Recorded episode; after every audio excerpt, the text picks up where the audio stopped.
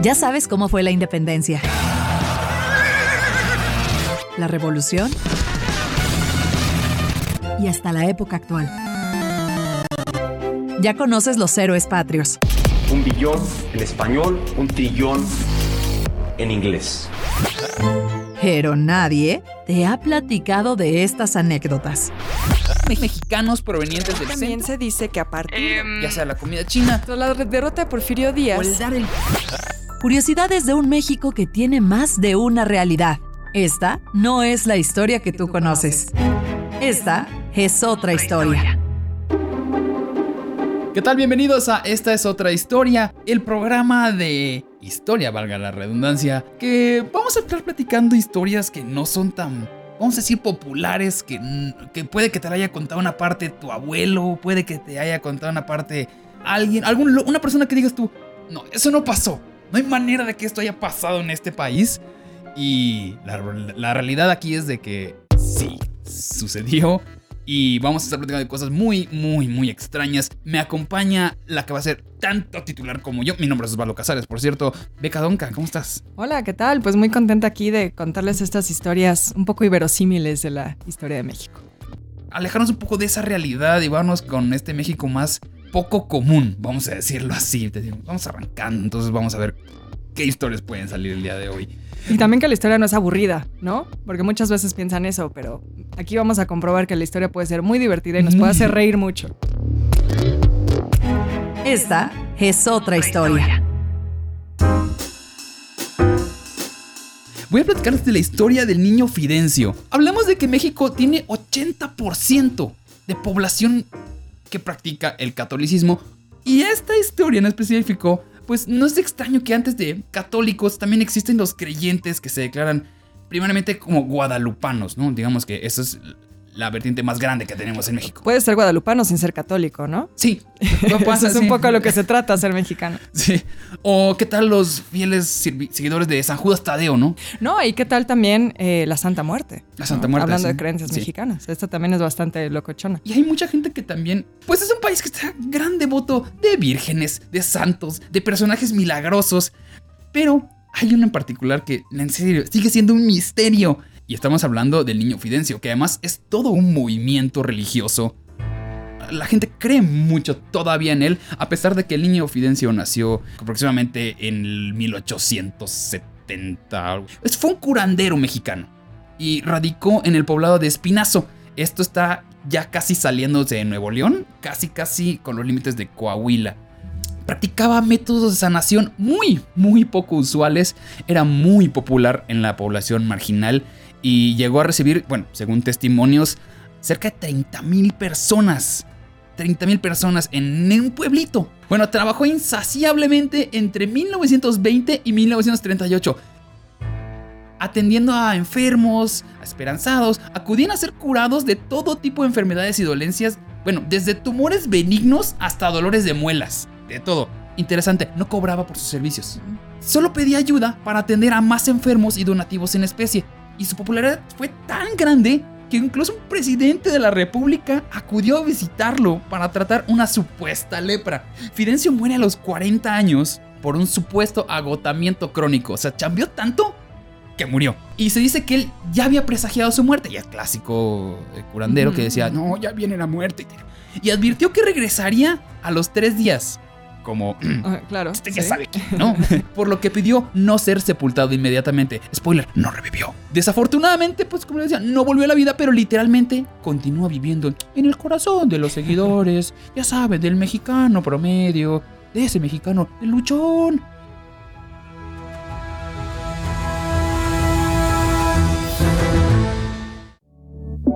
Seguidores aún interactúan con su presencia espiritual, dando origen a las diferentes manifestaciones del fidencismo. ¿Quién fue el niño Fidencio? ¿Qué tiene de emocionante esta persona? ¿Y por qué se le denominaba niño? Pues ya tenía 40 años. Probablemente seguía viviendo con su mamá. Vámonos por partes. Mira, su nombre completo era José de Jesús Fidencio Constancio. Recordemos, en esos tiempos era un nombre muy fresa, digamos así como que antes los nombres eran mientras más bizarro, más fino. Mientras más largo Mientras también. más largo y así era como, ¿what? ¿Solo tiene dos nombres? ¿Qué le pasa? Bueno, él nació en Iramuco, Guanajuato y quedó huérfano de padre y madre cuando tenía solo 10 años de edad. Bueno, pues según anécdotas, Fidencio pues tuvo una infancia difícil, como podremos ver, por su prematura orfandad, pero fue muy pronto apadrinado por Enrique López de la Fuente. quien era él? Era un ex coronel villista y lo llevó a su ranchería que administraba en el poblado de Espinazo para que Fidencio se dedicara a las labores domésticas. Pues era como un chavillo que no tenía nada que hacer, no tenía estudios, véngase para acá. Y esta eh, ranchería era propiedad de un empresario alemán de nombre Teodoro von Vermick. Seguramente lo dije mal, no me importa. Bueno, él era un espiritista, como era muy popular en esa época. Fidencio llega a Espinazo a inicios de la década de 1920, o sea, ya arrancado la revolución, ya se estaba muy marcado todo. Y hasta ese momento solo había cursado el tercer año de primaria, es decir, no contaba con ningún estudio referente a la medicina. Era muy común encontrar ese tipo de curanderos en ese tipo de poblados. Porque México, y, además, estudiar en universidad, ¿qué, clase de fifi puede ser? Este, estamos hablando de un panorama desolador. El, el país apenas estaba comenzando a reconstruirse y por esa razón, pues predominaba un clima de inestabilidad económica. Me suena, me suena. Pobreza, me suena. Miseria, no, me suena. Sobre todo en el norte del país y en las regiones rurales. Y la educación universitaria, pues como decíamos, seguía siendo un lujo. Por lo tanto, los relatos orales dicen que Fidencio tuvo un sueño en un pirul grande. Vamos a empezar con las cosas bizarras. Donde el mismísimo Jesucristo le decía que poseía gran don de curación y tenía que aprovecharlo. Fue a partir de entonces que a mediados de la década de 1920 comenzó a ayudar a trabajadores con sus dolencias, a socorrer mujeres durante el trabajo de parto, a curar enfermedades con herbolaria que tenía a su alcance. Bueno, al chiste es que a los 27 años comenzó a desarrollar popularmente sus poderes como taumaturgo. ¿Qué es un taumaturgo? Bueno, eh, se le conoce como personas con poderes curativos y prodigiosos considerados como sobrenaturales y poseedores de un don divino. Cuando el alemán, dueño de la hacienda donde vivía, fue diagnosticado de una extraña enfermedad casi incurable y llegó Fidencio con sus poderes de sanación y lo curó completamente. Como agradecimiento por sanarlo, el alemán dejó convertirlo su ranchería en un sanatorio y difundió la noticia de Fidencio el Milagroso a los alrededores del poblado, llegando a congregar posteriormente a miles de personas diariamente en búsqueda de una cura a su posible salud. Hasta ahí es un curandero completamente normal, pero vámonos con los datos más curiosos. ¿Por qué el sobrenombre del niño?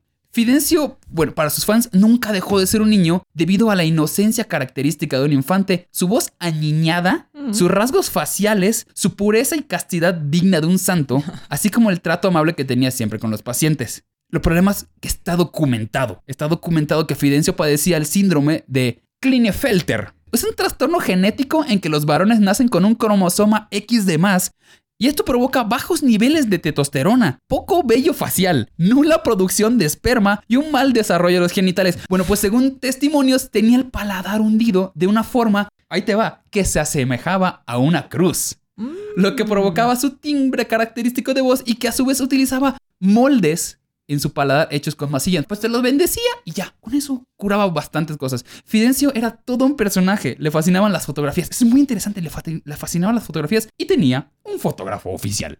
Utilizaba túnicas como un apóstol y caminaba descalzo, com- viviendo la vida de un, de un apóstol, ¿sabes? Tenía un gran amor por los animales. En el año de 1928, el fotógrafo y periodista Gustavo Casasola, el del archivo Casasola, El mero mero. acudió a visitarlo y registró una serie de imágenes donde gusta posar solo o en compañía de algún enfermo realizando una curación. Y las fotos están loquísimas, porque para empezar, vi una foto donde eh, sale Fidencio extrayendo un tumor canceroso de una rodilla que es como de una bola de tenis. Mm, no, miento, una bola doloroso. de fútbol.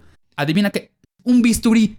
Bueno, un escalpelo. No, señores, un vidrio de botella. Un vidrio de botella. Y mm. estamos y, y hay las imágenes. Y, Muy higiénico. muy higiénico. Anestesia, pues, por favor. ¿Quién la necesita cuando hay tequila? Vamos a hablar un poco de sus métodos de curación. Esta persona hacía jornadas de 22 horas trabajando sin parar. Bueno, hacía operaciones de cataratas, partos con cesáreas, extirpación de tumores, como lo decía, con pedazos de vidrio. Ey, pero no era cualquier pedazo de vidrio. El el señor literalmente esterilizaba eso. O sea, mal, mal, no estaba. Entonces con eso operaba. Cabe destacar que no aplicaba ningún tipo de anestesia, como lo decía, y algunos de estos tumores quedaron para su exhibición dentro de frascos en su casa en Espinazo, que actualmente, además de mausoleo, obviamente es un centro religioso. Curaba mudos, minusválidos y personas con parálisis en una especie de columpio mágico. A un costado de su casa, donde atendía a la mayoría de los enfermos, existía un columpio común y corriente. Vi una imagen, eso no es un columpio común y corriente, era un columpio gigantesco, así altísimo, altísimo. Tenía las cadenas porque hay imágenes de ese columpio. ¿En qué consistía el milagro? Consistía en sentar al enfermo, sentarse junto al enfermo y se empezaba a balancear junto con él hasta llegar a una altura considerable. Y en algún punto el paciente comenzaba a gritar, caminar o moverse con libertad. Y ya, te curaste. Pues del espanto. Cuando había grandes conmemoraciones de pacientes esperando ser aliviados, el niño Fidencio se paraba sobre el pirul donde tuvo la visión y de allá arrojaba fruta. A toda la gente es como, fruta bendita, vámonos. Cacahuates igual arrojaba. O sea, como, como una piñata también. Una piñata humana. Y al final, pues ya que estás arriba, ¿qué haces? Pues te lanzas como estrella de rock and roll y se lanzaba sobre la gente para que lo recibiera. Mira, y, así, hay gente que cree que Iggy Pop inventó eso. Inventó el mosh pit, inventó el slam. Qué buena onda del niño Fidencio. Bueno, tenía otros métodos muy peculiares para curar la esquizofrenia o enfermedades mentales. ¿Por qué? Pequeño detalle, Fidencio tenía un puma. Entonces, si tenías tu esquizofrenia o tenías una enfermedad, te metía amablemente con el puma y por el susto te curabas. Y no solo eso, también tenía un estanque de lodo milagroso donde el niño Fidencio bañaba a leprosos y enfermos cutáneos. Y el hundimiento era similar a la experiencia de San Agustín de Hipona después de ser convertido por Ambrosio Milán. Nunca creí citar a los Simpson tan bonito como en este momento. Soy muy feliz. Y ahora sí, ¿quién era el famoso presidente que fue con Niño Fidencio. Nada más y nada menos que Plutarco Elías Calles. No, no, me, no, no se me hace un presidente, un personaje en general que creyera en nada no era muy popular, digamos que en la parte católica. No, no. Y el señor... Pero estaba enfermo, tenía una enfermedad misteriosa, ¿no? Nunca se ha sabido realmente qué es lo que tenía. ¿Te imaginas el pueblo cómo se puso? Se volvió loco, porque fue Plutarco Elías Calles y el encuentro tuvo como tres horas donde se metió en un cuartito con Niño Fidencio. Dice que fue porque tenía una supuesta lepra. Esa es una de las eh, versiones, es porque tuvo una supuesta lepra. Y desnudó, el niño Fidencio desnudo a Plutarco las calles. Dijo, pues vamos a checarte, vamos a ver una chenita para allá. Y determinó que tenía ataxia, que es una enfermedad muscular, que era completamente curable. Y que le dio un baño de fomentos y miel y logró quitarle todos los malestares. ¿Y cómo muere? Platicábamos de que el niño Fidencio muere de agotamiento por sus ininterrumpidas consultas a los desahuciados que peregrinaba a verlo, murió pues desplomándose repentinamente. Bueno, él mismo había dicho que había presagiado su muerte y días previos pegó en los marcos de las puertas listones negros. Tú ya cuando sabes que la muerte viene, pues sí, yo creo que igual empiezas a decir... Haces no tus preparativos, Haces tus preparativos, de como que yo creo que esta no la libro, yo creo que ya voy poniendo esto. Y los testimonios dicen que pidió a sus fieles no ser sepultado, como decíamos, para regresar como Jesús.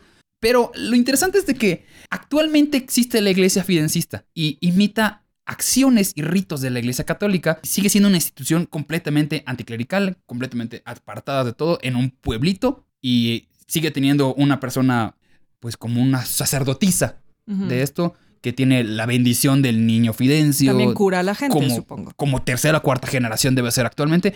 Gente muy grande tiene fotos del niño Fidencio guardadas de, para que los cure ciertos males. Pero pues esto es una versión muy, muy rara de, gente que no sabemos que existía. Mucha gente no sabe que existía. Sin embargo, en ciertas zonas del país, especialmente en el norte, sigue teniendo mucha, mucha relevancia. Esta es otra historia. Bueno, pues yo le tengo una historia para este primer programa que muchos pensarán que no es historia. Porque si fueron niño de los 90, como nosotros, seguramente se van a acordar de él. Pero siento decirles, amigos, que ya pasaron 25 años. Gracias por hacerme sentir viejo. Gracias. Así que ya es historia. El chupacabras. Porque este programa se trataba de hablar de personajes locos, ya lo decíamos, inverosímiles. Y pues el chupacabras fue todo un fenómeno. A mí no me vas a convencer. el chupacabras existió si me preguntas a mí, si me preguntas a mí, en mi idiosincrasia, sí, existió. Pues para muchos sí existió. Y de hecho, así eso va mi historia. Ya ha llegado esto a estudios serios, universitarios, de biólogos. O sea, hay mucha gente que sí cree que esto pasó. Seguramente se van a acordar de esas historias de que el chupacabras realmente era Carlos Salinas de Gortari. Por supuesto. ¿Cómo olvidar esas máscaras de Salinas? Este crossover entre Salinas y el chupacabras que vendían en los semáforos, ¿no? Ya decir claramente, sí, es Salinas. El presidente es el chupacabras o lo inventó él. Lo inventó él, exactamente. Porque eso es una cosa que se ha dicho mucho. En México el chupacabras fue una invención, ¿no? Para desviar la atención de la situación política, social, económica, que estaba hecho un desastre. Todo esto pasó en 1995, 1996, más o menos en esos años. Y aunque no lo creas, hay gente que ya es adulta que no le tocó. Eso es algo que a mí me impresiona. O sea, los que nacieron en el 2000 no tienen idea de qué les estamos hablando el asesinato de Colosio, el ZLN, o sea, había, pues, digamos, un contexto de, eh, pues, mucho malestar social y eso llevó a este fenómeno que rayó en la histeria colectiva. Realmente es un fenómeno de toda América Latina. O sea, podemos decir que el chupacabras es como el monstruo del lago Ness o el pie grande de América Latina. Es como este personaje mitológico que en realidad en todos los países existen leyendas del chupacabras. Y de hecho, la leyenda nació en Puerto Rico como Luis Miguel. Sí, así es. El es, es, Luis Miguel, e, piénsenlo. Esa es una buena teoría. ¿Qué pasó en Puerto Rico? Bueno, en 1995 aparecieron ocho borregos muertos con marcas muy sospechosas en el cuello que parecían como mordidas.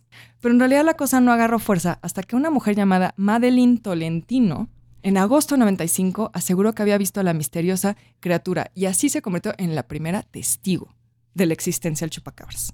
¿Cómo describió Madeline Tolentino a este chupacabras? Pues como un alien, pues como más. Solo que era más chaparro y tenía picos en la espalda. Pues se supone que ese año del 95 se reportaron hasta 150 animales muertos en la isla de Puerto Rico en circunstancias sospechosas. Entonces ya de ahí se desató la locura y comenzaron a reportar más muertes de animales por toda Latinoamérica. Pero además tenían una característica todos esos animales muertos que eran como como si hubieran sido como vampiro, ¿no? Sí, exacto. Por eso chupa, ¿no? Por eso el nombre es chupacabras. O sea, como que estos animales, ganado, normalmente vacas, cabras, así, tenían dos marcas como de vampiro, como si Drácula les hubiera muerto, les hubiera mordido el cuello y les había drenado toda la sangre y comenzaron los avistamientos por toda Latinoamérica.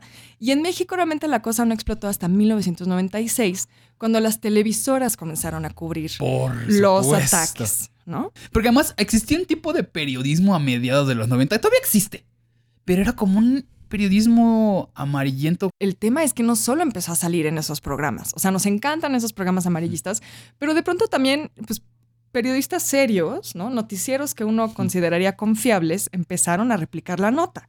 Y entonces ya hasta se hablaba de víctimas humanas. Entonces la gente en el campo organizó hasta grupos de guardia. O sea, bueno, ni la Rosa de Guadalupe se atrevida tanto, de verdad. Y entonces ahí se empezó a decir que todo estaba siendo orquestado para distraernos básicamente del cagadero que había dejado Salinas. Cortina de humo.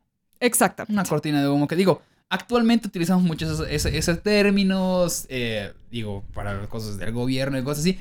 Pero en esos tiempos, digamos que estamos empezando a despertar de una realidad de decir, a ver, espérame, puede que esta información que nos estén dando no, sea, cierta. sea cierta. Y la leyenda urbana estaba en su apogeo. Siguen existiendo como leyendas que actualmente ya tienen menos fuerza, gracias a, pues, a que es más sencillo comprobar que no pasó. Exacto. Pero bueno, la cosa no terminó ahí. O sea, esto también llegó hasta Estados Unidos, o sea, en zonas como Texas, ¿no? El sur, también, estas zonas como más rurales, también comenzaron a aparecer chupacabras. O sea, realmente fue, pues, en todo el continente, que eso también es impresionante, ¿no? Como este, este mito, esta leyenda urbana, pues cobra fuerza eh, de una manera que pues rompe fronteras. Pero bueno, como les digo, no terminó ahí. Todavía en 2018 hubo casos ah, reportados. Pero ahora en la India está muy raro que en el 2018 surja otra, otra historia de chupacabras ahora en la India. No sé, es como, pues, otra cosa en la que van muy retrasados en la India, ¿no? Y como les digo, esto llegó hasta la investigación seria, o sea, científica. Hubo veterinarios que estudiaron el caso en los años 90. Pero todavía en 2010, un biólogo de la Universidad de Michigan, Barry O'Connor, estaba proponiendo teorías sobre qué animal pudo haber sido y aseguró que se trataba de coyotes con un virus llamado Sarcoptes scabiei. O sea, él propone que, que sí existió, ¿no? O sea, que sí pasaron estas muertes misteriosas y sospechosas de animales y que probablemente fueron coyotes infectados por un virus. Yo digo que hay que callar a ese señor. Hay que callarlo porque no quiero esa verdad. Me gusta la idea de ahora no va a venir a romperme. ¿Te gusta más la idea que es Luis Miguel? Me fascina. O sea, señor, por favor, señor, por favor, cabe con esa investigación. Y sabes que todavía está muy chistoso que había gente que decía que, los, que eran quincles. Ahora, el tema es que también toda esta investigación está basada en el testimonio de una sola mujer en Puerto Rico, famosísima Madeline Tolentino. Entonces, pues, ¿qué creen? Obviamente, en 2011 alguien se fue a Puerto Rico a entrevistarla y publicó una investigación exhaustiva. Pues la verdad es que sí fue por un ocioso que se dedica a rastrear este tipo de mitos, que se llama Benjamin Radford, que pues él básicamente se dedica a eso. O sea, esto no es una investigación Es el. Jaime Maussan de ella. Eh, un poco, un poco, efectivamente. Sí, es, es gringo, obviamente. Obviamente. Este- Con mucho tiempo libre. Exacto. Entonces, en 2011 publica. Y bueno, el caso es que Radford se dio cuenta que todo el testimonio de Madeline Tolentino estaba basado en una criatura de la película Species, que salió más o menos en esos años. ¡Claro! O sea que ella estaba confundiendo lo que pasaba en la realidad con lo que sucedía en la película. Oye, pero, o sea, no es tan- tanto coincidencia, porque, pues, entiendo que puedes confundir ese tipo de cosas, pero al mismo tiempo estaban matando a tus borregos. O sea, sí aparecían los borregos muertos, ¿no? Entonces, esta mujer que, que juraba ser el paciente cero, la primera testigo, pues resulta que en realidad estaba basando todo su testimonio en algo que había visto en esta película. Oye, qué bueno que ves ese novio Forrest Gump, porque imagínate, no, pues vi una persona que a lo mejor tenía un poco de retraso, con el pelo corto, estaba corriendo como loco por todas partes Él lo y hizo. él lo mató. Sí. Sí, qué bueno que vio especies, Qué está bueno bien. que, que- que vio esa película. Entonces, bueno, pues, spoiler, el chupacabras no existió. No, no, no, no, no. O quizás Se sí. cancela este programa. Quizás sí. O sea, a ver, en, en México ya dijimos, fue un fenómeno mediático que respondía pues, a la convulsa situación del país. Y como siempre sucede en nuestro querido México, preferimos andar de mitoteros y reírnos un rato que pues llorar por nuestra situación. Y la verdad es que las máscaras de Salinas Chupacabras sí estaban bien chidas. Aquí hay interesante. Supuestamente estamos creando esta idea de es que el chupacabras es una cortina de humo, por lo tanto voy a hacerlo todavía más grande, voy a vender máscaras, voy a hablar de eso todo el tiempo. Creo que la idea de la cortina humo funcionó. No, por supuesto que funcionó. Entonces, creo que al quejarse de eso al mismo tiempo lo están haciendo más grande. No, pero además creo que justo eso, o sea, haya existido o no ha existido la figura mitológica, queda como un capítulo en nuestra historia, que pues de eso se trata este programa, ¿no? De hablar de estos momentos interesantes, curiosos de nuestra historia. Pero como les decía, aunque no me lo crean, la leyenda del chupacabras podría ser mucho, mucho más antigua de lo que creemos. Y como les digo, está presente en todo el continente americano. Entonces aquí sí va, ahora sí, mi investigación histórica, pura y dura. La primera referencia que se tiene al chupacabras o la primera la que se tiene registro, es de 1823 y aparece en el diario de un viajero y explorador inglés llamado Sir John Franklin. Y a ver, no se imaginen a este güey como un viajero que se toma selfies en la Torre Si no es el mochilero. Sí, no, no. O sea, él era un viajero hardcore. O sea, hizo expediciones al, Ártico a principios del siglo XIX. Eso, eso no es cualquier cosa. Sí, no, no, sí. Y que ¿No? haya agarrado vivo, O sea, en 1823 estaba haciendo su tercera expedición al Ártico, al Polo Norte, pues. O sea, no es cualquier cosa. O sea, cuando se hacían barcos, sin calefacción, sin luz, sin nada. Entonces, bueno, como resultado de esta tercera expedición, que salió de Inglaterra y fue hacia Canadá y de ahí al Ártico, escribió un libro que se llama Journey to the Polar Sea, o sea, viaje al mar Ártico o al, mar de- polar, ¿no? Y ahí narra que se escuchaban lamentos que los hombres blancos creían que eran producidos por los chupacabras. los, Hombres... In- los, ya no estamos hablando de uno, los chupacabras. Exactamente.